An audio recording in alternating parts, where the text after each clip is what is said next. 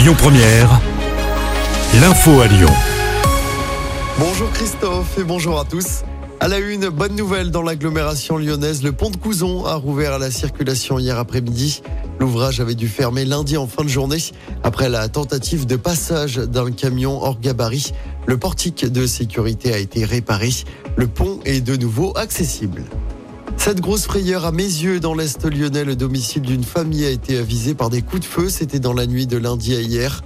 Deux individus à moto se sont rendus dans cette zone pavillonnaire avant d'ouvrir le feu sur une maison. Les cinq occupants de la maison n'ont pas été blessés. Les auteurs des tirs ont pris la fuite. Une enquête pour tentative de meurtre aggravé a été ouverte.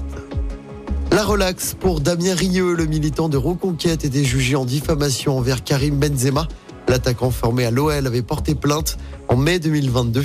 Damien Rieu avait publié deux tweets au sujet du joueur, dont l'un mettait en parallèle son comportement avec celui de djihadiste. Damien Rieu a été relaxé donc par le tribunal correctionnel de Lyon. Le parquet avait requis 10 000 euros d'amende. À Lyon, le SINO s'installe pour deux jours à la Cité internationale. C'est la neuvième édition de ce salon B2B, salon consacré à l'Internet des objets, à l'intelligence artificielle, à la réalité immersive, à la transition digitale des entreprises, mais aussi à la robotique. Près de 300 exposants sont présents sur place. 8000 visiteurs sont attendus sur les deux jours. Toutes les infos sont à retrouver sur notre site et notre application. La France n'accueillera pas de migrants qui viennent de Lampedusa. Déclaration hier soir de Gérald Darmanin sur TF1.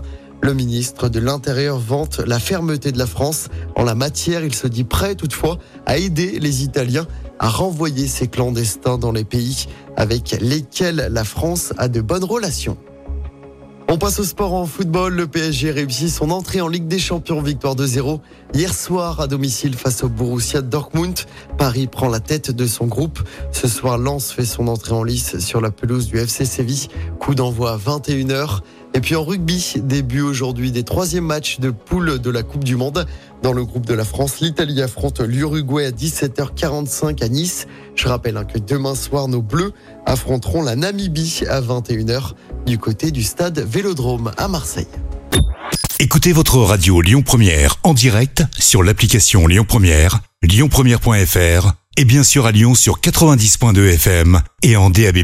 Lyon Première